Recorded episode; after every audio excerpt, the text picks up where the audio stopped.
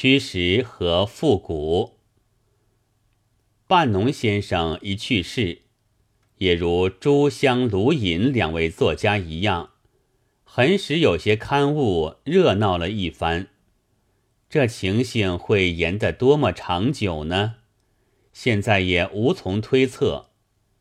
但这一死，作用却好像比那两位大得多。他已经快要被封为复古的先贤，可用他的神主来打驱使的人们了。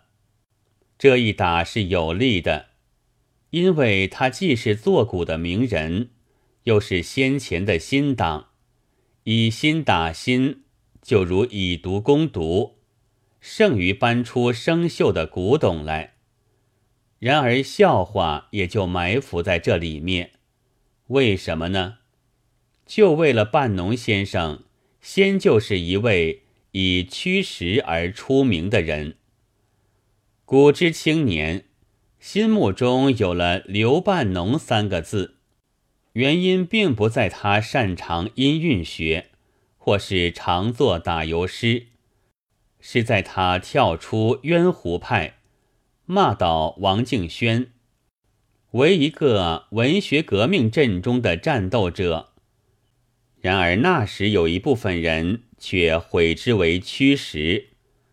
时代到底好像有些前进，光阴流过去，渐渐将这个嗜好洗掉了，自己爬上了一点，也就随和一些，于是终于成为干干净净的名人。但是人怕出名，猪怕壮。他这时也要成为包起来，作为医治新的驱使病的药料了。这并不是半农先生独个的苦境，旧例着实有。广东举人多得很，为什么康有为独独那么有名呢？因为他是公车上书的头儿，戊戌变法的主角。驱使刘英学生也不稀罕，严复的姓名还没有消失。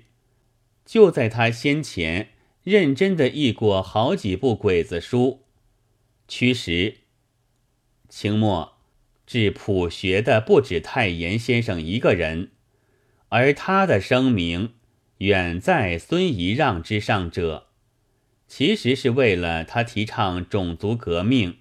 驱使，而且还造反。后来时也驱了过来，他们就成为活的纯正的先贤。但是晦气也加屁股跟到，康有为永定为复辟的祖师，元皇帝要严复劝进，孙传芳大帅也来请太严先生投壶了。原是拉车前进的好身手，腿肚大，胳膊也粗。这回还是请他拉，拉还是拉，然而是拉车屁股向后。这里只好用古文“呜呼哀哉”上响了。我并不在讥刺半农先生曾经驱使，我这里所用的是。普通所谓驱使中的一部分，前驱的意思。他虽然自认没落，其实是战斗过来的。只要敬爱他的人多发挥这一点，不要七手八脚，专门把他拖进自己所喜欢的油或泥里去做金字招牌就好了。八月十三日。